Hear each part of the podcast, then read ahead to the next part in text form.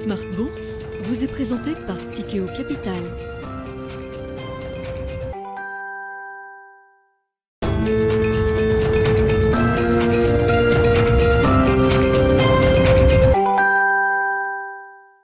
C'est reparti pour Smart Bourse, votre double dose quotidienne de marché en direct sur Bismart. Chaque jour à la mi-journée, 12h30, 13h. Et en fin d'après-midi, la grande édition pendant une heure à partir de 17h en direct, rediffusée à 20h sur Bismart TV. Émission que vous retrouvez chaque jour en replay sur bismart.fr et en podcast sur l'ensemble de vos plateformes. Au sommaire de cette édition ce soir, le chiffre du jour qui fait bouger les marchés, notamment les marchés obligataires, l'inflation américaine qui reste beaucoup trop chaude pour euh, envisager euh, un quelconque pivot de la la Réserve fédérale américaine, en tout cas pour euh, la prochaine réunion et sans doute encore euh, la suivante. Une inflation qui est même au plus haut de ce cycle, hein, si on prend euh, comme mesure de référence l'inflation cœur sur un an qui atteint 6,6%. C'est donc un, nouveau pic inflationniste de ce point de vue-là que les États-Unis auront vécu au, mois de septembre. Et les marchés obligataires en ont pris acte avec une correction qui s'est approfondie à nouveau, qui est repartie de plus belle, le 10 ans américain et toute la courbe américaine est désormais quasiment au-delà de, 4% de, rendement. Et puis, euh, on a eu effectivement des effets de, contagion également euh, à l'Europe de ce point de vue-là. Le dollar repart à la hausse et on a vu sur la parité euh, dollarienne, par exemple, un yen qui est tombé au plus bas depuis des dizaines d'années maintenant, à plus de 147 yens contre dollar. La force du dollar qui reste évidemment un sujet majeur et qui génère beaucoup de pression un peu partout sur la planète. Du côté du Royaume-Uni, on continue de suivre la séquence britannique, évidemment, jour après jour, voire heure après heure. L'idée du jour est peut-être celle d'un pivot politique du côté euh, du gouvernement de Liz Truss. En tout cas, la presse britannique rapporte effectivement qu'il y aura sans doute des concessions annoncées à un moment par le gouvernement de Liz Truss et le chancelier de, l'échiquier sur le programme de dépenses euh, budgétaires. Cette information qui a été relayée par la presse britannique tout au long de l'après-midi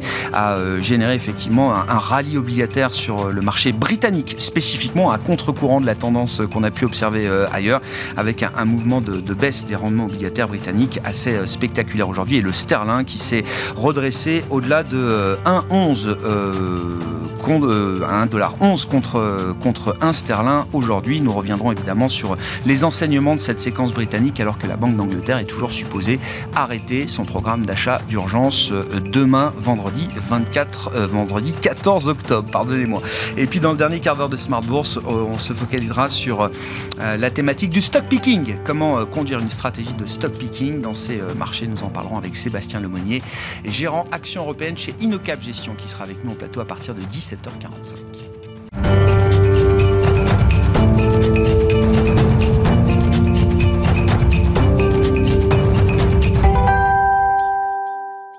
D'abord, les infos clés de cette euh, journée sur les marchés avec vous, Alix Nguyen, une journée qui a été euh, particulièrement mouvementée et euh, une dynamique de marché qui a été encore très heurtée jusqu'à cette fin de séance à Paris. On pourrait avoir une petite clôture positive néanmoins pour la Bourse de Paris. Le marché réagit à la hausse plus forte que prévue des prix à la consommation aux États-Unis en septembre. Ils ont augmenté de 0,4% sur un mois, soit deux fois plus que prévu. Sur un an, le ralentissement est moins marqué qu'espéré à 8,2%. Hors alimentation et énergie, la hausse atteint 6,6% en rythme annuel, un plus haut de 40 ans. Sur un mois, elle a augmenté de 0,6%. L'espoir d'une inflexion de la Fed quant à l'ampleur de ces hausses de taux n'est donc plus d'actualité.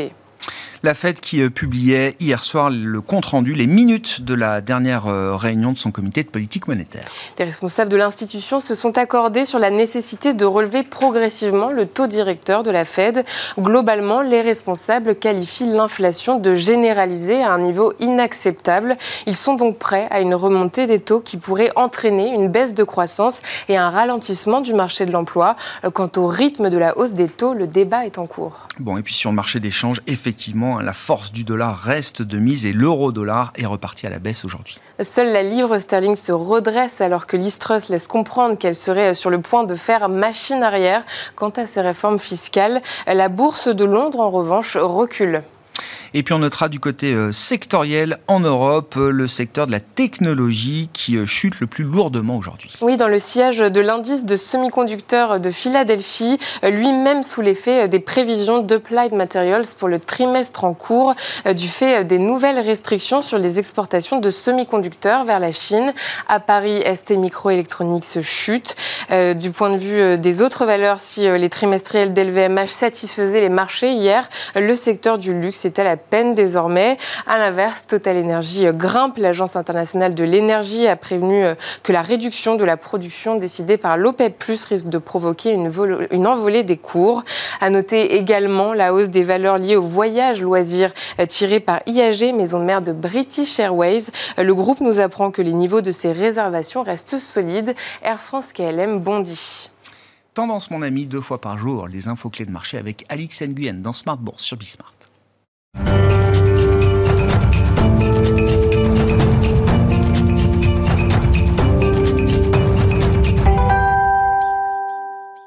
trois invités avec nous chaque soir en plateau pour décrypter les mouvements de la planète marché. Alexandre Baradez est avec nous ce soir, chef analyste chez IG. Bonsoir Alexandre. Bonsoir. Merci d'être là. Merci à David Calfon de nous accompagner également ce soir. Bonsoir David. Bonsoir Vous êtes le président de Sanso IS et Olivier de Béranger avec nous également ce soir en plateau. Bonsoir Olivier. Bonsoir Merci d'être là. Vous êtes directeur général délégué et directeur de la gestion de la financière de l'échiquier. Après 300 points de base de hausse de taux de la réserve fédérale américaine depuis le mois de mars, les États-Unis connaissent leur plus fort niveau euh, d'inflation. Si on prend, je le disais, comme référence, en tout cas, l'inflation cœur sous-jacente qui atteint 6,6% sur un an au mois de septembre.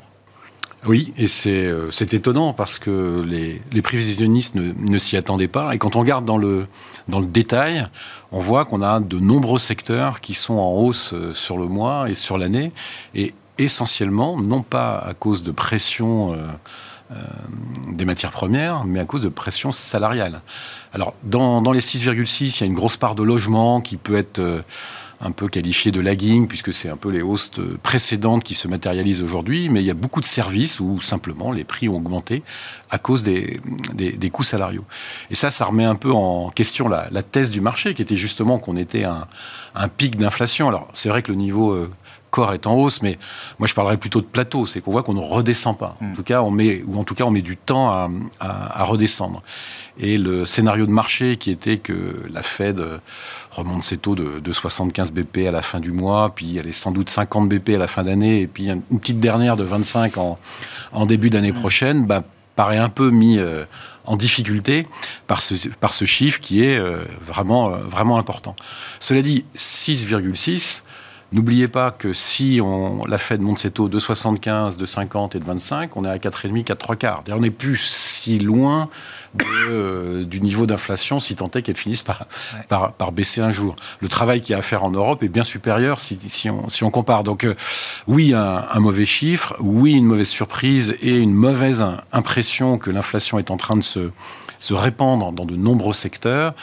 Mais après, quand même, euh, la Fed a agit vite, agit fort, et elle, est, probablement un peu moins behind the curve qu'elle ne l'était. D'ailleurs, le, le marché des taux, une fois de plus, a été volatile et les taux sont plutôt tendus, mais je dirais pas plus qu'une journée normale. Hein, en ce moment, la, la, volatilité, le move est extrême. J'ai vérifié pour vous, euh, ah. Grégoire, avant de venir. Le, move est à 160, nouveau record. 160, euh, c'est environ 20 points de plus que lors du crack de 1994 sur l'obligataire. On avait fait 140 euh, au plus haut. Donc là, on est à 160. 160, ça veut dire quoi? Ça veut dire que tous les jours, dans, dans, les, dans les jours qui viennent et les mois qui viennent, le marché à s'attendre à ce qu'il y ait au moins un mouvement d'une dizaine de BP sur le 10 ans américain. C'est quand même des mouvements importants et des mouvements qu'on a rarement vus puisqu'on est sur un pic historique. Euh, on était monté jusqu'à 200 en, 2009 sur, sur le move. Donc, un stress sur le marché obligataire qui d'ailleurs se, se transfère sur la liquidité. La liquidité du marché obligataire est plutôt faible en ce moment. C'est vrai aux États-Unis, c'est encore plus vrai en, Europe, où la plupart des indicateurs de liquidité, de profondeur de marché sont, sont faibles, que vous vouliez vendre ou que vous vouliez acheter. Si vous voulez acheter un portefeuille important d'obligations aujourd'hui, alors que vous avez l'impression que tout le monde veut en vendre, ben, c'est pas si simple en fait. Donc un, un marché très tendu, et la raison, ben, vous l'avez cité en, dans votre question, c'est l'inflation qui, ne baisse, qui ne baisse pas. Il n'y a pas eu de pic d'inflation. Pour l'instant, c'est un plateau. Et donc ça veut dire, parce que ces histoires de liquidité, ça devient quand même central aujourd'hui dans l'évaluation des risques de, marché. Toutes les banques centrales mmh. regardent ça de, très très près. Quand on parle de marché obligataire, on parle de marché qu'on compte en, mmh. trillions, voire en mmh. dizaines de trillions de dollars. C'est toujours difficile d'imaginer qu'il ne puisse pas y avoir de liquidité sur des marchés qui ont une taille gigantesque, qui sont les plus gros marchés euh, du monde. Mais vous dites en fait, il n'y a plus d'échanges. Chacun garde ses, positions. il y a euh, peu d'échanges. Et il n'y a même plus de spéculation active, d'une certaine manière. Et puis, euh, bah, un, des gros animateurs de la liquidité, c'était les banques centrales, qui, a priori, euh, bon, sont plutôt en train de vendre aux États-Unis, mais on va dire timidement, n'ont pas encore commencé en Europe. Donc, on a cette impression que la stabilité financière pourrait être menacée par un manque de liquidité sur le marché obligataire. Et d'ailleurs, si vous lisez bien ce que plusieurs membres de la Fed ont déclaré cette semaine, ils parlent du problème de liquidité sur les marchés obligataires. Et ça, sans, sans préjuger de ce qui pourrait se passer dans les semaines ou les mois qui viennent, c'est quand même des, des informations qui ne sont pas à laisser de côté. Ça veut dire que même si le combat premier, c'est l'inflation, L'idée, quand même, c'est de ne pas casser la stabilité financière avec des, en créant ou en n'aidant pas euh, à fluidifier la liquidité sur les marchés obligataires secondaires, surtout quand on sait que les primaires, donc les, émissions mmh. en 2023, vont être gigantesques. Oui, pour les États euh, souverains. Pour les États souverains. notamment, bien sûr, on pourrait y revenir, mais euh, effectivement, c'est toujours impressionnant à propos de liquidité. La petite anecdote du moment, c'est que sur le marché japonais des, des, obligations souveraines, ça fait plusieurs jours qu'il y a aucun trade, qu'il n'y a aucun échange constaté ou quasiment aucun échange sur un marché de 17 trillions de dollars. Effectivement, aucune, euh, aucune transaction constatée. Mais alors le, marché japonais garde euh, une caractéristique euh, importante. Si vous vous souvenez, il y avait 18 000 milliards d'obligations dans le monde qui étaient à taux négatif. Il n'en reste plus que le montant du marché japonais qui est à taux négatif. Tous les autres sont repassés à taux positif. Alexandre, sur, bah, revenons peut-être oui sur l'inflation américaine, la, réaction de, de, marché, ça a créé quand même un peu de volatilité. Et bon, on a vu d'ailleurs le marché action réagir tout de suite à la baisse, et puis finalement, bon, pour l'Europe, en tout cas, ça se termine un peu mieux. Oui, même la volatilité, elle n'a pas explosé. Hein. sur les actions. Hein. les actions, elle est restée collée à 33. C'est la zone à laquelle elle évolue depuis, depuis, des jours. Le chiffre a fait, pas, un peu bouger le dollar aussi, mais c'est pas spectaculaire. Donc plus l'eurodoll s'est pas effondré complètement. On a, on a rendu quelques gains. Euh, on a l'impression qu'effectivement le marché euh, voit bien que les banques centrales sont, sont prises dans les taux qui est il faut lutter contre l'inflation, mais ne pas provoquer de risques systémiques comme ce qu'on a vu récemment au Royaume-Uni. Et comme le Royaume-Uni a bougé en premier, euh, et là, apparemment, la Banque d'Angleterre pourrait aussi gagner son bras de fer contre la, partie euh, gouvernementale. Bon, on se dit qu'effectivement, elles ont, elles ont ce mandat de lutte contre l'inflation, mais elles ne sont pas prêtes effectivement, à sacrifier le, système. Et là, parce que le coût de l'inflation, effectivement, elles ont dit à plusieurs reprises, il faut taper vite et fort pour que le coût de l'inflation élevé ne soit pas porté trop longtemps. Mais si ce coût est, est, inférieur à un coût systémique, ce qui sera évidemment le cas, bon, on va quand même défendre le système. Et donc, selon moi, c'est ça aussi qui peut faire qu'on a purgé une grosse partie de ce qu'on devait voir on a quand même l'impression que les marchés, euh, et vous êtes bien placé pour le savoir, le marché obligataire, ils sont quand même bien bien devancé l'action de la Fed quand même. Hein. Le taux de 2 ans, il est monté tout à l'heure à 4,53, 54. Donc on est dans la zone où la Fed va mener le taux d'ici le mois de mars. Taux terminal est quasiment à 5 hein, maintenant dans le mmh. pricing de marché. Hein. Oui, mais ah, on, était à 4 il y a encore un mois et demi. Mmh. Donc on sait que les, valeurs de croissance réagissent de manière assez euh, euh dire, oui, linéaire immédiate. Oui, bien sûr. Donc ça sous-entend que sur la partie tech, on a vu le plus gros de la baisse et on peut le dire quand on a des valeurs à moins 80%. Ça, c'est pas tout le Nasdaq, mais certains y sont. On voit tous les actifs très risqués qui ont été complètement massacrés. Euh, et puis après, il y a aussi des questions de, de, de peut-être de rythme de marché, de respiration. On a l'impression que la Fed, là, veut aussi corriger les excès post-Covid. Et si on regarde finalement les indices actions, le Dow Jones, il est revenu sur le niveau pré-Covid. Le S&P, il est à 3% d'y être. Euh, le Russell 2000, les small caps, ils sont même passés sous ces niveaux pré-Covid. Donc le, la respiration euh, visant à corriger les excès de, de, valorisation, on est dedans. Donc moi, il me semble que maintenant, si on passe encore en dessous, ça va être plutôt de la survente que de la, la vente à bon escient sur des... voilà. Donc c'est, on a un peu ce sentiment quand même que le gros du job a été fait et que l'inflation, du coup, quelle, pourrait être la recette des banques centrales pour s'assurer qu'il n'y ait pas non plus de décrochage des actifs financiers tout en luttant contre l'inflation Peut-être véhiculer des messages qui iront dans le sens qu'une partie de l'inflation, ce que pourrait dire la BCE, vient toujours de problèmes euh, logistiques, supply chain euh, au niveau mondial. Ça, ça c'est pas mal résorbé, mais il y en a encore. Et euh, je crois que c'est Frédéric Ducrozet qui parlait de ça récemment, qui montrait qu'en gros, la moitié de l'inflation européenne était encore tirée par ces problèmes. Par les points d'offre, de capacité, d'approvisionnement. Oui, Donc ça, si les banques centrales disent, ça, on peut, peut rien faire contre ça, on va lutter contre l'inflation sur laquelle on, peut agir, ça, c'est un moyen de, de figer en fait le sentiment de marché, les anticipations de marché, de bloquer du coup la baisse des, marchés et sachant que tout ce qui est emmagasiné comme hausse de taux, enfin quand vous voyez des taux 30 ans US à plus de 7%, c'est castrateur comme taux. Donc mm. à un moment donné, tout ce qui a été mis en place, ça va, ça va produire ses effets dans les mois à venir. Donc il me semble que le, jeu dangereux, c'est effectivement pour la Fed de muscler encore sa rhétorique, alors que le, ce qu'elle a mis en place normalement est de nature à, sur la durée, à provoquer ce, ralentissement des prix. Et il y a plein de facteurs en amont qu'on voit euh, sur les prix de Chine ou autres qui, qui montrent que ça va, que ça va ralentir. Donc il y a un plateau qu'il faut arriver à installer. Le danger serait d'aller un peu au-delà de ce plateau, je pense. Ce serait bien quand même s'il euh, y avait quelques chiffres d'inflation qui euh, aidaient à euh, soutenir cette, cette stratégie que vous proposez. Hein. Les, indicateurs avancés, on le voit, ça ne se traduit pas encore dans les chiffres d'inflation, mais regardez toutes les composantes de prix payés, ISM, PMI, soit services ou manufacturiers, ça, ça, retombe. Alors ça peut dire que les prix retombent, mais ça que la dynamique d'impulsion de, prix est bien en train de ralentir, et ça dans tous les secteurs, même les services. Donc ça va forcément se voir au Q4 sur la partie CPI. Hmm on a l'impression qu'on n'est pas très loin d'avoir une ouais, marche-pied. Et, l'erreur des banques centrales pourrait être dans ce créneau-là, où finalement, dans ce marche-pied qui n'est pas encore là, et d'avoir le message de trop, et où là, effectivement, on passerait sur un risque de, liquidité plus affirmé. Et la secrétaire au Trésor, pas que la Fed, hein, l'ancienne présidente de la Fed, désormais secrétaire au Trésor, le dit. On constate des, des, voilà, la liquidité n'est pas, pas top. Quoi. Mmh. Oui, on arrive à un moment où la balance des risques est un peu différente. Mm. Voilà. Notamment peut-être pour la, réserve des fédérale américaine et sans doute aussi pour la Banque d'Angleterre. Alors, sur, sur la Fed, si vous voulez ajouter quelques mots, euh, David, et puis on peut euh, peut-être partir sur le, cas euh, britannique, qui est, voilà, je le dis depuis le début de la semaine, l'exemple à ne pas suivre, en tout cas, c'est le cas d'école. C'est le cas d'école à ne pas suivre. Et, je sais qu'il vous intéresse beaucoup, moi ça me passionne l'affaire britannique, je trouve que c'est ben, très riche d'enseignements. deux mots sur la Fed. généralement, pour que le cycle de, durcissement de politique monétaire se termine, généralement, ça se termine avec euh, des taux euh, de la Fed qui passent au-dessus du taux de l'inflation.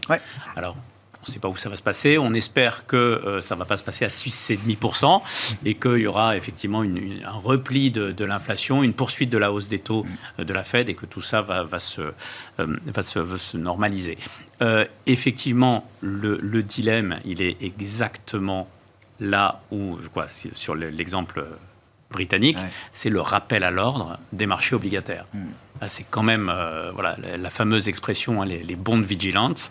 C'est euh, voilà, le marché obligataire qui, au bout d'un moment, dit non, on, veut bien acheter beaucoup de choses, mais il y a des choses qu'on ne peut pas financer. Hmm. Et, donc ça, c'est effectivement le rappel à l'ordre qui va servir de, de force de, rappel aux banques centrales, de dire non, les banques centrales ne vont pas pouvoir, faire du, 100 points de base à chaque meeting, parce qu'au bout d'un moment, il y a la question de la soutenabilité de la dette qui apparaît. Et euh, donc, ça va certainement ralentir la lutte contre l'inflation, parce que la lutte contre l'inflation ne va pas pouvoir être aussi rapide et aussi forte que les banques centrales le voudraient, parce qu'elles sentent bien que si elles vont trop loin, elle risque de créer des problèmes systémiques. Mm. Et là, le, rappel donc des, fonds de pension euh, britanniques qui ont juste euh, rappelé le Trésor en expliquant que là, ils ne pouvaient plus faire face à leurs appels de marge et que euh, s'il ne se passait pas quelque chose très vite sur les taux d'intérêt, ils, ne seraient plus en capacité de faire face à leurs obligations, c'est quand même extrêmement fort. Donc, effectivement, là, il y a un, le, rappel à l'ordre, il est très clair. s'il n'y a pas un mouvement, s'il n'y a pas un recul du gouvernement, on voit bien que la Banque centrale ne va pas pouvoir euh, contenir tout ça. En fait, et, rien de pire en plus que de donner des dates. On a quand même de dire, voilà, on soutiendra le marché jusqu'à vendredi 17h30.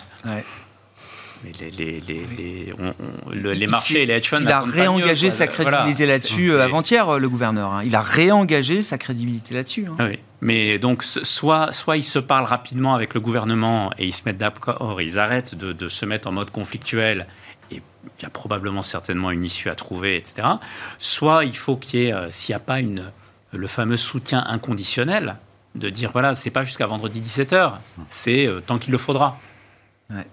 Mais, est-ce que la Banque centrale est prête à faire ça? C'est pas du tout évident. Hein. Vu le niveau de confrontation euh, que chacun a accepté euh, jusqu'à présent, que ce soit la Banque d'Angleterre et le gouvernement de Listros, comment on se parle? Parce que je, je crois, j'ai jamais vu dans un pays développé du G7, euh, comment dire, un, bras de fer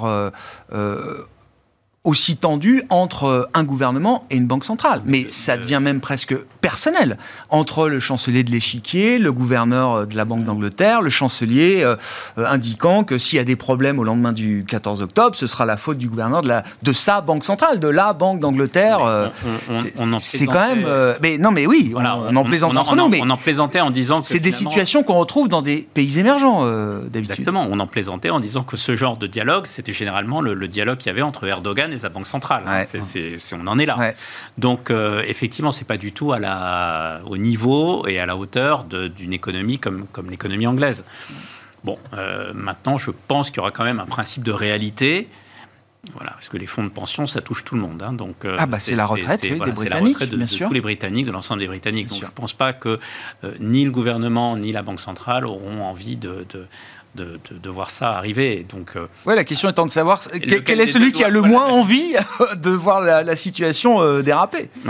Non, non, mais c'est un, c'est un sujet en tous les cas qui est riche d'enseignements pour l'avenir, parce que et pour surtout pour, pour la zone euro.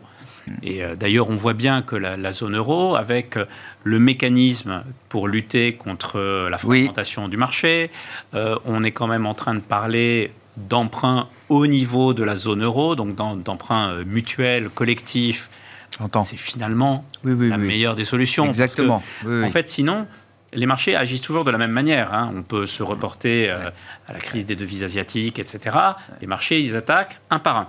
Hein. donc, euh, on, on, peut se faire toute la série. On commence par le UK, demain c'est l'Italie, après c'est l'Espagne. Voilà. Donc, oui, on peut discuter euh, euh, toute la journée de oui, mais ici c'est différent, les problèmes sont pas les mêmes. La punition, elle reste la même. C'est exactement la même. Donc euh, quand, il y a trop de déficits à financer, que les taux sont trop hauts et qu'on n'arrive pas à rembourser, le marché juge qu'il y a un problème de soutenabilité de la dette, la sanction elle est quasi immédiate. Olivier, quand Andrew Bailey dit donc avant-hier au fonds de pension Get This Done, de quoi il parle? Non, mais enfin, ça fait dix jours que le programme, bah, deux semaines quasiment que le programme court. Et trois jours avant la deadline, il réaffirme la deadline. Get this done. Qu'est-ce que ça veut dire Get this done, il répondait aux rumeurs de, qui venaient des marchés asiatiques, comme quoi il pourrait prolonger ce, vendredi ah bah oui, Bien sûr. Donc il répondait à ça. Donc en fait, manifestement, il a voulu dire non, mais je vous rappelle qu'on a fait cette émission hier, on disait que l'Istrus était droite dans ses bottes et ne reculerait sur rien. Là, il semblerait qu'elle est en train de, faire un demi-tour. Donc, euh, je, pense qu'on comprend pas trop les tenants et les aboutissants. C'est un jeu qui paraît extrêmement dangereux, mais je, reconnais euh, tout à fait que c'est quand même un avertissement pour la, pour la zone euro, euh, pour l'instant sans frais, pour l'instant sans dégâts, mais enfin sans dégâts oui et non, parce que la volatilité était déjà là. Ah oui. Et le jour où la volatilité est, rentrée sur le marché des guildes, ça a contaminé tout le monde. Hein. donc euh, il y a quand même, il y a quand même quelque chose. Il y a eu des effets de contagion. Il y a des effets de contagion, mais je pense que ça veut bien dire qu'il faut se tenir prêt à, si comme le disait David, domino après domino les marchés testent euh, les, les, les, différents programmes. Euh, c'est sûr qu'il vaut mieux avoir un programme sans limite, sans date de fin et sans trop d'explications sur ce qu'on achète et ce qu'on bah vend, plutôt que dire exactement ce qu'on ce qu'on va faire. Hein. Ouais, enfin bon, là, une semaine avant, ils étaient en train de préparer le QT. Hein. Enfin, je veux dire, euh, il faut quand même que le programme soit, soit cadré dans le temps, parce que l'objectif, c'est, ça reste aussi la lutte contre l'inflation. C'est, c'est assez incompréhensible. Ah, oui, c'est, assez, incompréhensible. Le, je, rappelle toujours que on dit qu'entre la bêtise et Machiavel, il faut généralement euh, privilégier euh, la première. Là, je pense qu'on est dans ce cas-là. Hein. Ouais. Et la situation de la zone euro, alors c'est intéressant parce qu'en relatif, évidemment, on se compare à, britannique et on se trouve, on se trouve mieux. Mais euh, dans l'absolu, euh, c'est une situation qui peut, qui peut dériver à ce point-là parce que euh, David le rappelait, la BCE, et elle a été visionnaire de ce point de vue-là. Dès juillet, elle annonce et elle met en place un programme qui doit permettre de gérer un risque pour la stabilité financière en Europe l'idée de la mutualisation de nouvelles dettes, là aussi, rien n'est confirmé, personne ne veut l'assumer aujourd'hui officiellement, mais on sait bien que c'est quand même une arme nucléaire budgétaire qui doit normalement calmer tout le monde euh, à un moment. Oui, alors on, revient euh, sur l'erreur initiale dont on avait parlé déjà il y a plus d'un an. C'était une erreur de ne pas commencer la hausse des taux avant d'arrêter le, ah oui, le QI. le QI on est en plein dedans. On est en plein dans cette erreur de dire il y a deux problèmes différents. Il y a la liquidité, la forme de la courbe d'une part, et le niveau des taux qui loue, qui, mm. qui combat l'inflation d'autre part. Donc on est, on est dans le cas d'école de de, cette erreur qui a été faite par la plupart des, des, banques centrales. Après, on commence à être sur des niveaux de taux en zone euro qui commencent à être un peu inquiétants de mon point de vue. On, s'approche des 2,5 en Allemagne, des 3 en France, des 3,5 en Espagne, des 5 en, en Italie. Euh, on aura du mal à supporter 50 euh, ou 100 BP de points de base de plus avec le programme d'émissions qu'on a, qu'on a l'année prochaine dans l'ensemble de, la zone euro, qu'elle soit mutualisée euh, ou pas. Le, le, taux moyen en Europe, il doit être à 3,20 aujourd'hui. S'il était à 4,20, c'est pas la même histoire, notamment pour... L'intérêt mutualisé serait déjà moins intéressant. Moins, intéressant. Donc, pour moi, on est assez proche des, des, niveaux, de, des niveaux de souffrance extrême et peut-être pas parler de crise systémique, mais de niveau où euh, là, ça commencerait à paniquer euh, dans, dans les banques centrales. Je pense qu'on a utilisé cette phrase régulièrement depuis, euh, depuis quelques semaines. Hein, les marchés arrêtent de paniquer quand les banques centrales paniquent. Mhm. là, on n'en est pas là. Mais c'est vrai qu'on est proche de niveaux qui, moins, commencent à, à m'inquiéter. C'est les niveaux absolus par rapport aux, euh, par rapport aux rentrées fiscales d'une part et aux émissions euh, budgétaires d'autre part. Ouais. Donc les émissions nettes, elles sont évaluées à 400, milliards l'an prochain, chiffre qui a été communiqué par euh, Bank of America. Mais enfin, j'ai envie de dire, c'est que le début. Ça, ah bah sans doute qu'on terminera avec plus de 400 milliards d'émissions euh, en 2023. En 2024 non plus, hein, ça va continuer dans les, dans les années qui viennent. Donc on est quand même sur un moment où euh, on a l'exemple anglais, enfin il faut quand même faire attention. Et c'est pour ça que je pense que la, la, stratégie de la BCE, c'est de monter le plus vite, le plus tôt, parce qu'elle sait qu'à un moment on lui dira, eh, faut, là il faut arrêter, parce que mmh. euh, se mettre en, danger l'équilibre des, des budgets souverains. Vous disiez, Alexandre, que la, Banque d'Angleterre était peut-être en passe de remporter son bras de fer face au gouvernement de l'Israël. Rumeur de, de, presse britannique indiquant que voilà, il y aurait plutôt, euh, ça lâcherait plutôt du côté du mm. gouvernement que, que, la Banque d'Angleterre. Ce qui semble assez logique. Ils peuvent y arriver aussi sans se renier. Ils peuvent dire voilà, il y a des mesures qu'on reporte, par exemple, ou on change certaines mesures. On a vu des bruits indiquant que ce serait même peut-être des augmentations d'impôts pour la société. Du coup, de quoi financer un peu ces, ces mesures-là. Donc on, on donnerait peut-être un peu plus d'un côté, puis on rencontre un peu les impôts. La com à ce stade, finalement, dans un an, c'est probablement beaucoup mieux. Donc à ce stade, c'est la, la com qui compte. Le gouvernement peut s'en tirer de la com aussi. Après, ce qui est intéressant de voir, c'est que ce qui s'est passé effectivement sur le marché britannique, c'est vrai qu'on regardait jusqu'à présent beaucoup la partie Fed par la partie pivot. Et on s'est rendu compte que ce qui se passait au niveau du Royaume-Uni influençait tous les autres marchés. Et ça, je trouve ça pas mal parce que ça veut aussi dire que euh, la Fed apporte pas du coup toute cette responsabilité d'assurer la stabilité du marché obligataire mondial. Et, on voit que des Christine Lagarde a indiqué qu'il fallait effectivement une coordination euh, entre les banques centrales. Euh, et ce message a été relayé de quoi elle parle par le FMI. De quoi elle parle? Qu'est-ce que ça veut dire coordination entre banques centrales? Ça peut venir, par exemple, du fait que le, un des problèmes qu'a eu le Japon, c'est que le dollar monte très très vite, nécessitant une intervention de la part de la Banque du Japon. Euh, donc, par exemple, les États-Unis même si ça les arrange d'avoir un dollar fort parce que ça limite effectivement l'inflation importée, pourrait à un moment donné commencer à communiquer un peu là-dessus pour alléger le fardeau euh, interventionniste des autres, autres banques centrales et dire voilà, on, euh, par une communication, quand on ne pas par un pivot. On va arrêter de monter nos. Non, mais alors, dire que le, dollar fort peut devenir en voie contraire pour les exportations américaines, même si on n'y croit pas une seule seconde, mais le dire, le dire au marché pour montrer que on envoie un message aux banques centrales. Encore une fois, la com, Draghi bien passé pour le savoir, euh, ça a des effets monstres sur le marché quand vous envoyez un message qui, là vous touchez le finalement ce qui, ce qui, ce qui déploie le marché. Moi, je vois que des stratégies de cavalier seul. Hein. Enfin, j'ai pas l'impression de voir quel. Ben, alors, évidemment, il y a, y a, y a euh, tout le monde monte ses taux en même temps. Donc, euh, on se dit, bah tiens, mais j'ai pas l'impression que. Oui, mais est-ce que, est -ce que ce serait dans l'intérêt de la, des États-Unis, par exemple, au moment où il y a en, plus ce, conflit, ce contexte géopolitique est particulièrement tendu, d'avoir des zones qui s'affaissent complètement? Le Royaume-Uni, qui est un vrai allié dans la lutte contre la, contre la, la, guerre en Ukraine, de voir le Royaume-Uni sombrer dans une crise politique, financière, d'avoir l'Europe qui, qui embraye la des spreads qui s'écartent complètement. Je pas convaincu que, d'un point de vue stratégie, même géopolitique, ce soit le bon timing pour le faire. Est-ce que les deux vont pas se rejoindre à un moment donné, euh, même si les politiques monétaires sont indépendantes ou autres euh, On a quand même l'impression effectivement qu'on arrive au bord de quelque chose qui devient un peu. Euh, S'ils ont peur que l'Europe s'effondre, ils ont qu'à nous vendre leur LNG un peu moins cher, dirait Bruno Le Maire. Non mais enfin, je veux dire. Par, exemple, mais on va regarder aujourd'hui, on voit par exemple que la, c'est des choses très disparates tout ça. On voit que la Chine va moins importer de gaz naturel, va même baisser ses importations de gaz naturel liquéfié probablement parce que leur économie ralentit ou autre, c'est aussi un moyen finalement d'alléger un peu le fardeau peut-être sur l'Europe, de faire du coup un peu baisser les, prix de marché. Est-ce que c'est pas des négos qu'on a en off avec la Chine sur donne-nous un coup de pouce là-dessus et puis je te, je te je sais pas quoi, les semi-conducteurs dont tu as besoin à un moment donné. J'ai l'impression qu'il y a quand même pas mal de sujets commerciaux, monétaires qui vont un peu se télescoper aussi, puis géopolitiques. Peut-être qu'on n'est pas que sur de l'aspect purement banque centrale à ce stade.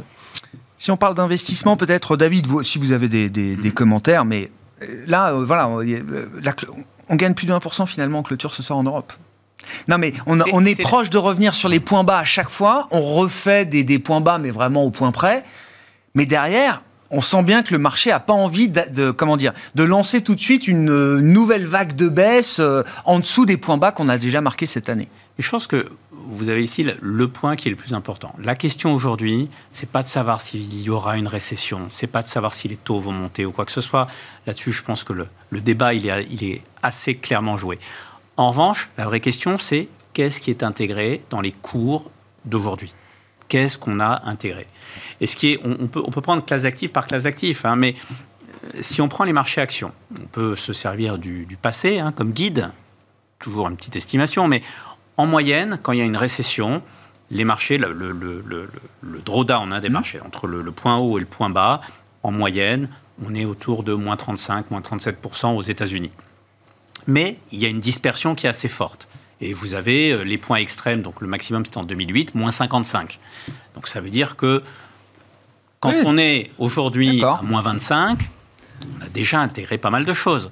Si on le regarde d'un point de vue un peu plus micro, en disant, bon, bah, tiens, on va regarder les bénéfices des entreprises, on va regarder un petit peu les estimés, on entend beaucoup de, de, de stratégistes qui disent, oui, les analystes n'ont pas révisé à la baisse les résultats. En fait, c'est faux. En agrégé, oui, le marché attend encore au troisième trimestre 4% de croissance sur un an, hein, donc Q3 par rapport au Q3 de l'année dernière, plus 4% en général.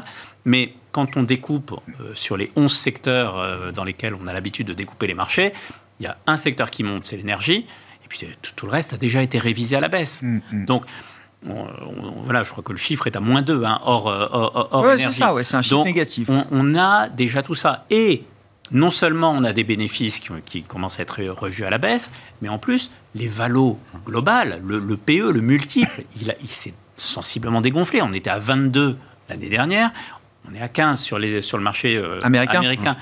En, Europe, on était à 15-16, euh, on est à 10. Euh, on m'a dit moins 10 cette semaine même. Donc, ça laisse de la marge. normalement, on, ça donne un peu de sécurité pour encaisser une baisse des bénéfices de, de, bah oui, puisque de quoi 5-10% peut-être euh, éventuellement s'il faut pour 2023 les, calculs sur le, oui, sur de la table hein, mais, en gros c'est ça. Si on se dit qu'on va pas revenir à 22 parce que 22 tout le monde disait oui, c'est tendu etc revenons à 18 bon bah euh, de 15 à 18 bah, c'est déjà pas mal comme, mm, mm. Euh, comme baisse, quoi, en pourcentage. Donc, euh, non, on ne peut pas dire que les marchés, on ne peut pas dire qu'il y a des excès en ce moment, quoi, il n'y a pas de bulle spéculative en ce moment qui n'ait pas déjà été pointée du doigt et qui ne soit pas déjà en train d'être dégonflée. voilà, quoi, les, les, les GAFA, ben, on sait où ils sont maintenant tout ce qui avait beaucoup monté a quand même été très sévèrement attaqué. Après, vous regardez le sentiment, c'est la Bérésina. Quoi. Bah il n'y a pas un seul, une seule personne optimiste. Mais une fois qu'on a dit ça, David, pourquoi personne n'y va? Enfin, vous dites l'indicateur de sentiment il est au plus bas. Normalement, c'est contrariant. Les valos appellent normalement euh, des décisions d'investissement. Grégoire, ça explique déjà pourquoi on ne va pas plus bas. C'est qu'il y a déjà énormément de gens qui sont nés. Pas, vous m'avez demandé au début pourquoi est-ce qu'on va pas plus bas. Oui, oui, oui, Alors maintenant, après en revanche, je, je pense qu'il ne faudrait pas grand-chose pour qu'on ait un rebond assez significatif. Il faudrait qu'on ait un peu, bon, peut-être de visibilité de la part du discours des entreprises. Je ne sais pas si elles s'aventureront dès ce trimestre-là pour dire que euh, finalement tout va bien. Ça, donc on n'attend pas grand-chose. Euh, sur, le chiffre de sur les chiffres de l'inflation, on sait que ce sont des chiffres qui ont beaucoup d'inertie notamment avec la fameuse composante immobilier hein, qui est révisée par douzième chaque mois. Donc, hein, on sait qu'il faut, euh, avant, avant que ça se voit, il faut qu'il y ait au moins six mois qui passent pour qu'on ait un, impact fort là-dessus. On peut le calculer, on va se retrouver quelque part entre euh, début d'année 2023 et euh, mars. Par là que ça se passe. Et le sujet, c'est est-ce que le marché va anticiper un peu ou pas. Donc, où est-ce qu'on veut être comme Saint Thomas, enfin euh, désormais, oui, on veut, devoir, etc. Mais, mais globalement, le, le on n'est plus du tout sur le sujet de vendre. C'est le sujet, c'est on n'est plus un an en arrière, quoi. Voilà, oui, c'est quand est-ce qu'on rachète. je, crois que c'est le prochain moment, il est là. Je pense que si on, en parle généralement, tout le monde est un peu dans cette optique-là. À quel moment on commence à faire la chasse aux bonnes affaires? Probablement encore un petit peu tôt, mais mm. euh, en tous les cas, c'est plus le moment d'appuyer sur le marché. Que dit l'analyse technique là par rapport à ça, euh, Alexandre Déjà, pour revenir sur les, certains les, multiples, hein, il y a des multiples, des, des, les multiples forward, donc les forward PE, donc les PE à venir. Si on prend les small cap, on est sur des, niveaux de multiples des années 90. Donc là, pour le coup, déjà, on disait tout à l'heure, c'est un indice qui est tombé. Vous prenez sur les, grosses trendlines, sur tous les creux euh, post, rallye des, des subprimes, on, revient au contact d'une trendline, donc on revient au centre du, terrain finalement, avec des multiples qui sont plus bas de, 30 ans. Euh, effectivement, ça laisse de la place pour des mauvaises surprises sur, sur les publications. après, le risque qu'on a, quand on est sur des niveaux vraiment très propres, là, sur les, small caps, c'est très très propre. On est pile sur des, niveaux très très denses. Idem pour le CAC d'ailleurs. Hein. Le CAC hors dividende, il y a toute une densité de niveaux techniques entre 5006 et 5008. C'est ce qu'on travaille depuis quelques jours, quelques semaines même. Mmh. Donc, le, typiquement sur le truc, il suffit qu'il y ait une mauvaise nouvelle, vous, passez au travers. Mais ce que je disais tout à l'heure, ça ressemble plus à de la survente, de l'excès de Ça tient pas. Voilà. parce que beaucoup ne chercheront pas. Il n'y a pas de relais derrière. il n'y a pas de relais à la baisse euh, supplémentaire. Voilà, exactement. Le, il n'y aura pas de moulin, je trouve, d'eau dans le moulin des vendeurs à découvert à, ce moment-là.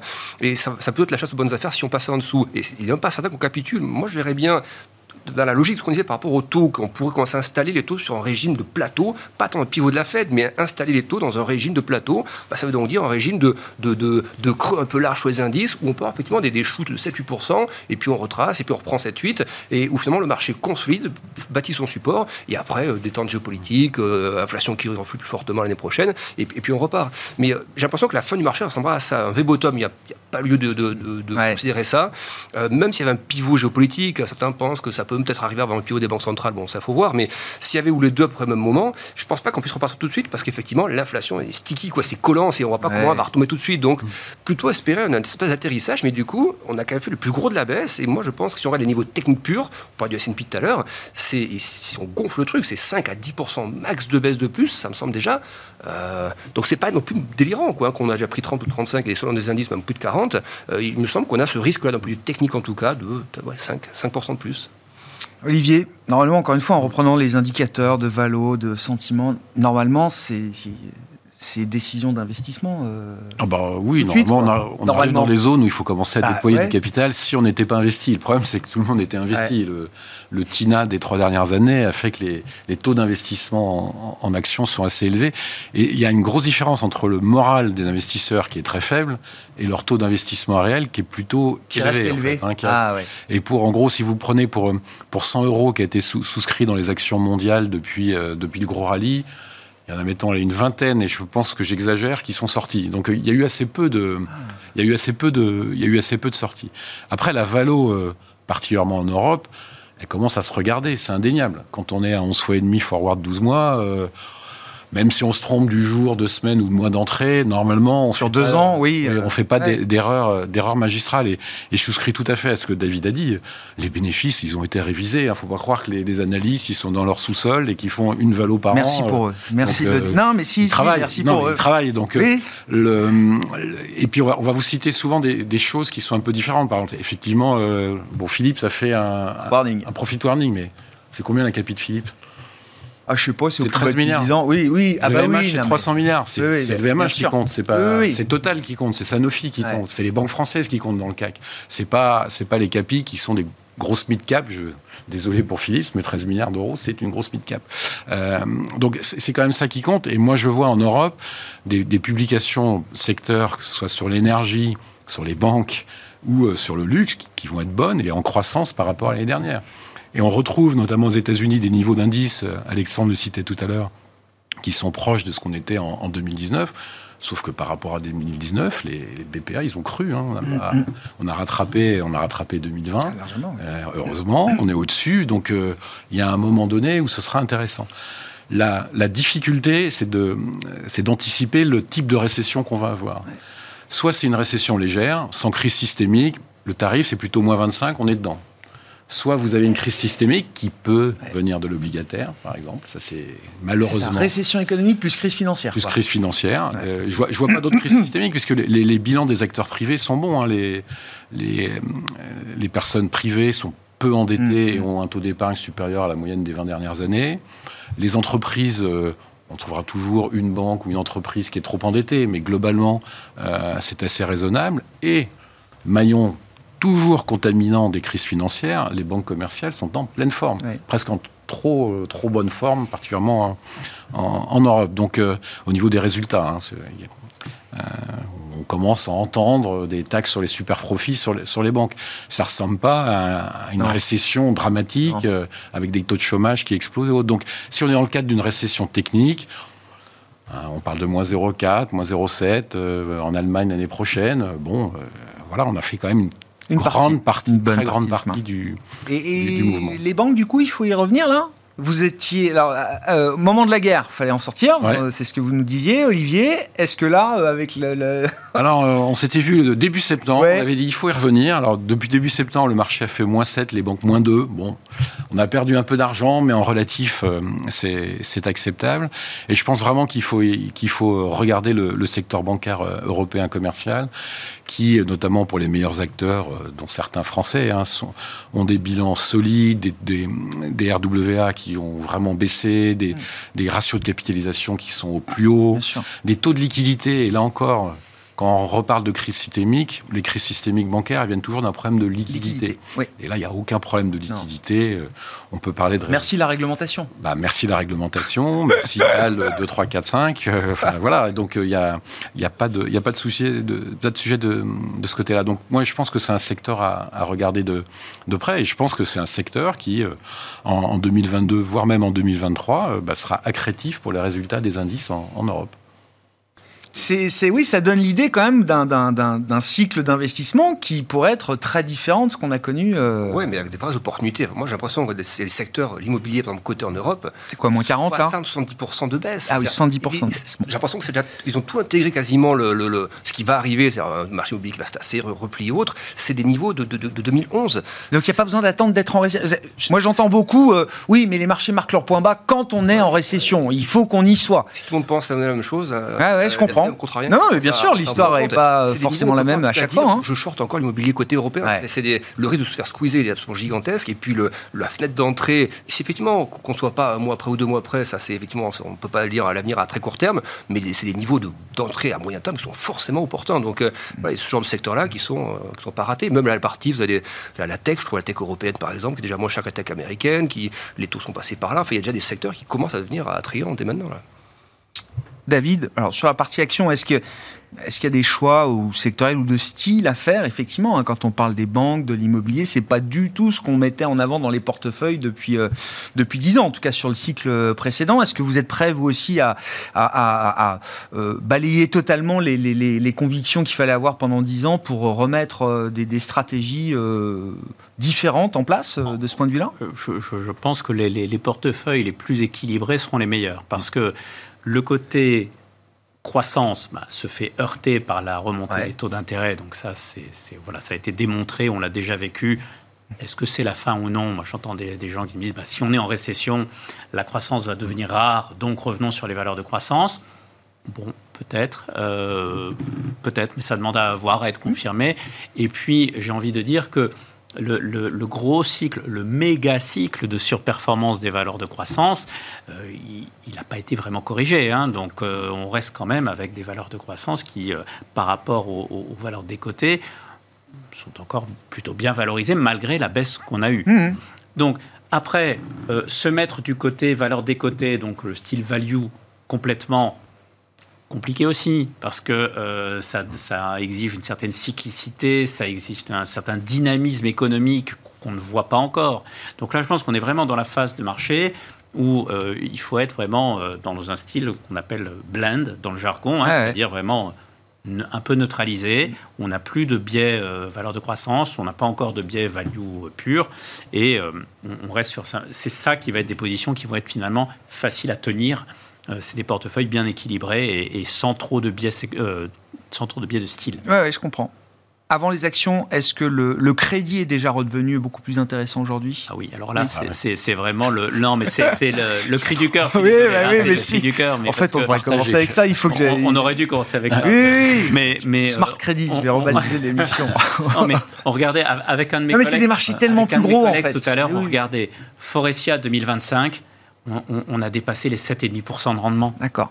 C'est du bon high yield, Forestia? Bah, c'est, j'ai pas la notation oui, oui, oui, c'est ça, mais c'est, le haut du high yield. c'est le, voilà, Voilà, c'est ça, c'est- le, le- Exactement. C'est, du haut rendement solide, de qualité. Voilà, exactement. Et euh, voilà, et nous, on a regardé sur, sur, sur les portefeuilles qu'on a, qui sont, des- on, on aime bien les échéances courtes, hein, donc le- Ouais. euh, sur échéance 2024 par là, il y, a- il y a des taux de rendement qui sont 6,5, 7%. Alors, on a une courbe du crédit qui est assez plate. Hein. Ça veut dire que c'est pas la peine d'aller euh, Prendre de la- du de- oui, oui. 2028, Ouais, 2029, etc. On a quasiment le même rendement Eh sur du 2024. Donc euh, voilà, quoi. On a de la visibilité, on sait que les boîtes ont du cash pour rembourser. Il n'y a pas de question de mur de la dette comme on en avait en 2008, Non, non. euh, où là il y avait Ouais, vraiment un mur à rembourser en 2009. Donc euh, là, c'est vraiment pour nous la classe d'actifs, le, le sweet spot. Ouais, en fait, hein, voilà. exactement, c'est ça. L'opportunité d'investissement avec de la visibilité, elle est là. Je vous vois acquiescer, évidemment. Je, je confirme, Ouais, ouais. euh, nous on est passé très optimiste sur le crédit Ah. dès début juillet. Et finalement, euh, avec le portage et les taux que David citait euh, à l'instant, ben, on est flat, voire même légèrement positif. hein, si on a acheté du, du set de coupons pro- euh, début juillet, malgré la hausse des taux et malgré l'écartement des spreads, on est en, en total Ouais, ouais. positif. Et puis, euh, ben, si on se rappelle euh, 2008-2009, le marché du crédit corporate, il s'est stabilisé en novembre 2000 2008. D'accord. Marché action attendu Mars. mars, 2009 pour, Ouais. pour rebondir. Ouais. C'est une d'espoir. Non, non, évidemment, évidemment. C'est la classe d'actifs à Je ne suivre. pas, mais ça rime. hein. La classe d'actifs à suivre, la classe d'actifs crédit. Merci à vous trois. Oui, Alexandre? 5 secondes Oui, Non, je- Géographiquement aussi, peut-être que la Chine ou les émergents, si on constate Ah. que les taux US ont fait beaucoup de chemin le dollar aussi, on peut commencer à leur nier un petit peu. Il faut des signaux quand même, hein. il faut déjà un petit, un petit rebond de 7-8% sur les émergents, mais si on commence à voir ça quand des taux qui plafonnent un peu, un dollar qui reflue, ça peut être le début de. C'est le, le trade 2023 de Bank Ouais. of America. Euh, achetez l'humiliation des émergents euh, de 2022 et vendez l'ubris euh, américain euh, pour 2023. Merci beaucoup, messieurs. Merci d'avoir été les invités de Planète Marché ce soir. Alexandre Bardès, chef analyste chez IG, David Calfon, président de Sanso Yes, et Olivier de Béranger, directeur général délégué et directeur de la gestion de la financière de l'échiquier.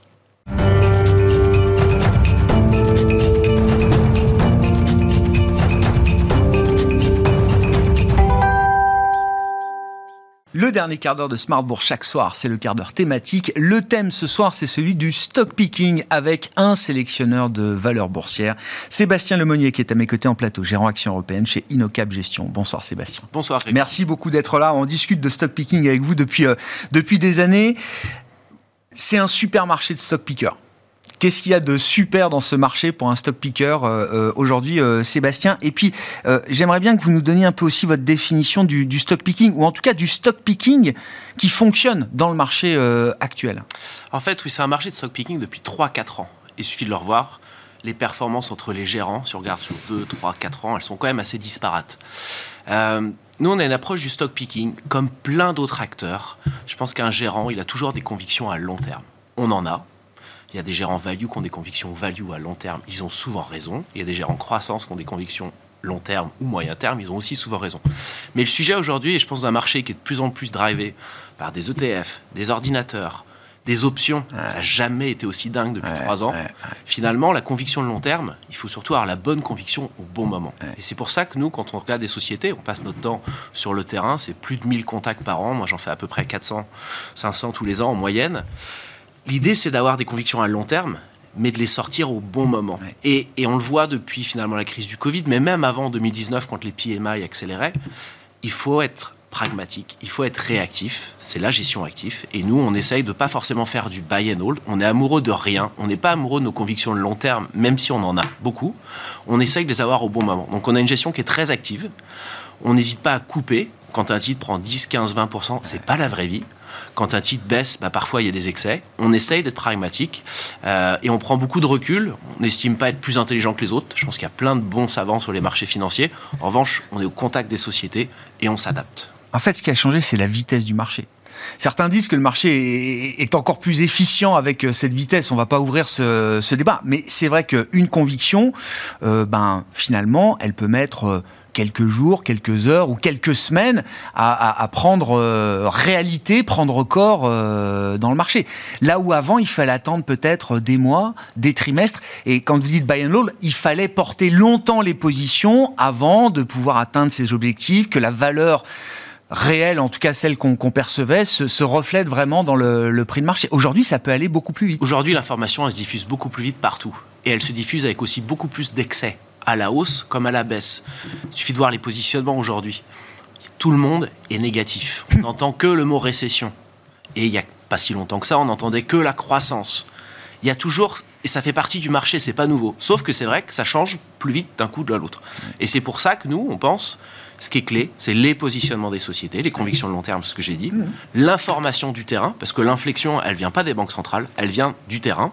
Nous, on avait par exemple l'année dernière assez identifié par des retours de sociétés que l'inflation, elle n'était pas temporaire, enfin, elle n'était pas temporaire, elle était sans doute plus structurelle. Et aujourd'hui, on a la conviction que c'est pas que à cause des prix d'énergie. Il y a quand même des facteurs de pénurie, d'employés, etc., qui sont à droite à gauche. Mais ça, c'est des informations du terrain. Ça, il fallait c'est ce la micro précieux. pour Et comprendre après, ça. Ça suffit pas. Il y a la valorisation. Il faut être discipliné, surtout dans un monde où l'argent n'est plus gratuit. Et puis le dernier élément, c'est bien d'être contrariant. Moi, je peux l'être, mais il faut aussi s'adapter au marché. Et le marché, il a toujours raison. Et c'est là où il faut être amoureux de rien. Il faut être cynique, mais convaincu. Il y, a, deux grands axes stratégiques qui guident euh, la gestion de votre euh, fonds chez, euh, chez Inocap, Sébastien. Donc l'idée de la souveraineté, c'est quelque chose d'assez euh, puissant effectivement. Et puis euh, la qualité, qu'est-ce que vous pouvez nous dire effectivement de ces, de ces deux caractéristiques, de ces deux axes stratégiques qui, Ouais. euh, qui guident vos investissements En fait, on essaie toujours de prendre du recul sur les informations. Donc, après le début de la guerre, on a essayé de réfléchir, on a refait une grosse partie du portefeuille. Euh, On avait un positionnement à l'époque qui était plus cyclique, qui était sur l'inflation en quelque sorte, mais qui était contrôlé. Et puis on a beaucoup réfléchi, assez rapidement, on a revu le portefeuille, on est amoureux de rien, comme je disais, et on s'est dit, tiens, les investisseurs aiment la visibilité, aiment la croissance. Où?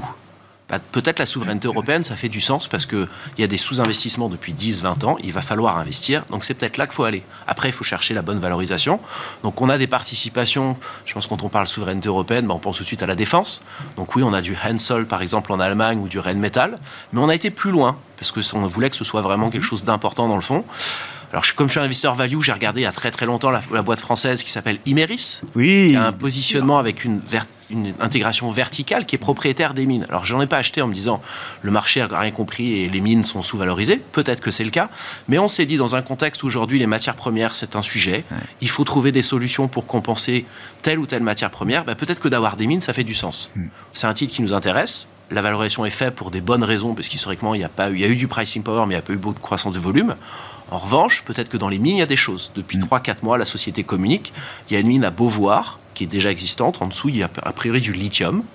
Ça pourrait être une grosse mine. La société a un capital market day euh, début novembre. On en saura plus. Mais c'était un peu la réflexion qu'on a essayé d'avoir. Et là encore, c'est l'information du terrain, combinée celle d'aujourd'hui, mais celle en fait de notre expertise depuis 20 ans, parce qu'on n'est pas stock picker du jour au lendemain. L'expérience, ça s'achète pas. L'autre élément, on a beaucoup regardé les boîtes de croissance, parce qu'on sait que le marché veut ça. Par contre, on ne veut pas les boîtes de croissance trop chères. On est aujourd'hui sans doute dans un nouveau paradigme. Ouais, c'est ça. Ouais. Donc cherchons les anomalies. On a des fonds qui sont concentrés, on a les fonds de conviction, on n'a pas 50, 80 valeurs, on en a 30, 35 en moyenne. Donc on a cherché et on en a trouvé. Je vous avais parlé, je pense, l'année dernière de Fila en Italie. Mm. Ça reste une forte conviction. C'est un exemple, c'est pas une recommandation, c'est vraiment un exemple. On a une autre société française, Veralia, du pricing power, un petit ticket de consommation, une société qui est très bien gérée, qui a un cost leadership aujourd'hui, qui va peut-être se transformer en price leadership, une société qui est pas bien aimée parce que ça a été introduit il y a deux Ouais. ans par private equity, qui est sorti à plusieurs reprises, et puis c'est très consommateur de gaz, donc quand il y a des rationnements. Mais c'est pour ça que ça se paye aussi peu cher. La société est couverte sur les prix d'énergie à 85% en fin 2021 sur les trois prochaines années. Ça lui donne justement du temps, ça lui donne du temps de s'adapter. Elle a du pricing power. Aujourd'hui, elle commence à moins monter ses prix que ses concurrents. Donc ça veut dire que potentiellement, elle gagne des parts de marché. volume. Ouais. On a un bilan qui est solide. Pour nous, c'est toujours quelque chose d'important. Et c'est un free cash yield qui est supérieur à 10%. C'est sans doute une anomalie. Donc on essaye d'en profiter. Et puis, le dernier élément, parce qu'on est pragmatique et que les choses évoluent très vite, donc peut-être si j'étais venu il y a 15 jours, ça Eh n'aurait ouais, pas ah parlé. bah oui, non, mais bien peut-être que dans sûr. 15 jours, ce sera différent. On essaye d'être pragmatique. On regarde ce qui se passe. Aujourd'hui, on a ce que j'appelle un peu la poche. Au-delà de ses convictions, on a aussi une poche qui est assez pragmatique. Quand on voit des choses qui baissent beaucoup, bah, on se pose des questions, on fait des, des worst case scénarios en quelque sorte. Donc on a commencé ces dernières semaines à renforcer des sociétés cycliques, mais peut-être moins cycliques que perçues par le marché. C'est toujours assez intéressant. Des sociétés de consommation discrétionnaire, mais qui peuvent peut-être mieux résister. Alors, par exemple, consommation discrétionnaire, je pense que Puma, qui a énormément baissé, euh, notamment suite à la publication de Nike, je pense que ça reste un petit ticket de consommation que les gens vont continuer à consommer. fait longtemps Et quand on regarde la valorisation, hein. la valorisation aujourd'hui, on est à 10 fois à peu près les bits. Alors, je ne sais pas quel est le vrai EBIT. Mais si je regarde avec un petit peu d'horizon, je pense que de mettre un premier pied, ça fait du sens. On a fait la même chose sur Virbac qui a beaucoup baissé. J'aime beaucoup les valeurs que tout le monde a adorées et qu'à un moment donné, on doit délaisser parce qu'il y a aussi des rachats dans bien des fonds. Sûr. Et donc, ben, on essaie d'en profiter. Quand vous dites on tombe pas amoureux de nos valeurs, concrètement, ça veut dire euh, à quelle vitesse tourne le portefeuille? Est-ce qu'on est proche quand même du trading à un moment ou est-ce que non, ça reste euh, de l'investissement, euh, stock picking? C'est du vrai, c'est de la vraie conviction à long terme en s'adaptant. Il n'y a pas de réponse parce que j'ai pas un objectif. Ça ne dépend pas de moi, ça dépend des ordinateurs et du marché en quelque sorte. Mm. En revanche, un titre qui prend 20% assez rapidement, bah, peut-être que je vais couper en fait. Il faut être mm. raisonnable. On a, on a ces vraies convictions d'investissement. Je pense que je peux vous parler des sociétés, donc je pense depuis 3-4 ans, de Barco, de Veralia, c'est pas nouveau, mais il faut les avoir au bon moment. Et il faut s'adapter au marché. On a, on a c'est des positions qui sont gérées très activement. C'est très actif. Euh, c'est assumé, mais ça, on peut le faire que si on passe son temps sur le terrain. J'étais, je pense que depuis mon retour de vacances au mois de septembre, j'ai dû voir 100, j'ai dû faire presque 100 contacts sociétés. Hier, j'étais pendant deux jours, j'étais à l'étranger. En 24 heures, j'ai fait trois pays différents. Donc voilà, ça passe par ces informations-là. Mais ce qu'on essaye de faire chez InnoCap, on se concentre sur moins de valeur. On n'est pas plus intelligent que les autres, mais on essaye de mieux le faire. Donc quand je rencontre 400, 450 sociétés, j'essaye surtout de voir trois 4, 5, 10 fois, notamment sur mes fortes convictions, les sociétés tous les ans. Barco, dont je vous ai parlé à plein de reprises, depuis septembre 2018, c'est une société qu'on a rencontrée 94 fois. Et ça, ça nous permet de comprendre l'accélération de croissance. Je pense que le débat value-croissance, pour nous, il est un peu dépassé. On cherche l'accélération de croissance. Qu'est-ce que vous retenez de vos 80 euh, ou 100 contacts sociétés depuis votre retour de vacances là? Qu'est-ce que ça vous a forgé comme conviction macro, j'ai envie de le dire comme ça, euh, Sébastien, sur les perspectives de ces entreprises. Si, si on fait une analyse euh, micro-économique pour essayer d'en retirer un enseignement un peu. Euh, alors, il y, a des choses qui sont rassurantes, mais là aussi, il ne faut pas être naïf. L'expérience, ça ne s'achète pas. Je me rappelle de 2007. Le discours est plutôt que ça pourrait être moins pire que ce qu'on craint. Notamment si je prends l'exemple du gaz en Allemagne, a priori on va passer l'hiver sans problème cette année. Peut-être quid de l'année prochaine, mais on n'en est pas là. Euh, après, je suis pas non plus naïf. En 2007, je me rappelle que tout allait bien, que les carnets de commandes étaient forts. Donc là aussi, c'est un travail, et c'est super, comme depuis trois ans pour du stock picking, bah, c'est de chercher le carnet de commandes qui est solide parce qu'il y a des avances clients, à contrario d'un qui peut finalement disparaître du jour au lendemain. Mm. Donc on est plutôt à l'aise. Je ne pense pas que j'aurai 60-80 convictions aujourd'hui. En revanche, sur un portefeuille de 30-35, on identifie des sociétés qui demain n'ont pas risquent un warning, mais on a identifié des valeurs qui potentiellement peuvent monter leur guidance d'ici la fin d'année. Et c'est ça ce qu'on cherche. on est les chercheurs de mine d'or, nous on cherche la, belle, pépite small et mid. Merci beaucoup euh, Sébastien. Merci d'être venu nous, parler de votre euh, métier. Alors on parlait de votre fonds effectivement et de, vos convictions, mais c'est toujours intéressant de savoir comment euh, un gérant travaille. Sébastien Lemonnier était avec nous pour en parler. Gérant action européenne chez Innocap Gestion, invité du quart d'heure thématique de Smart Bourse ce soir.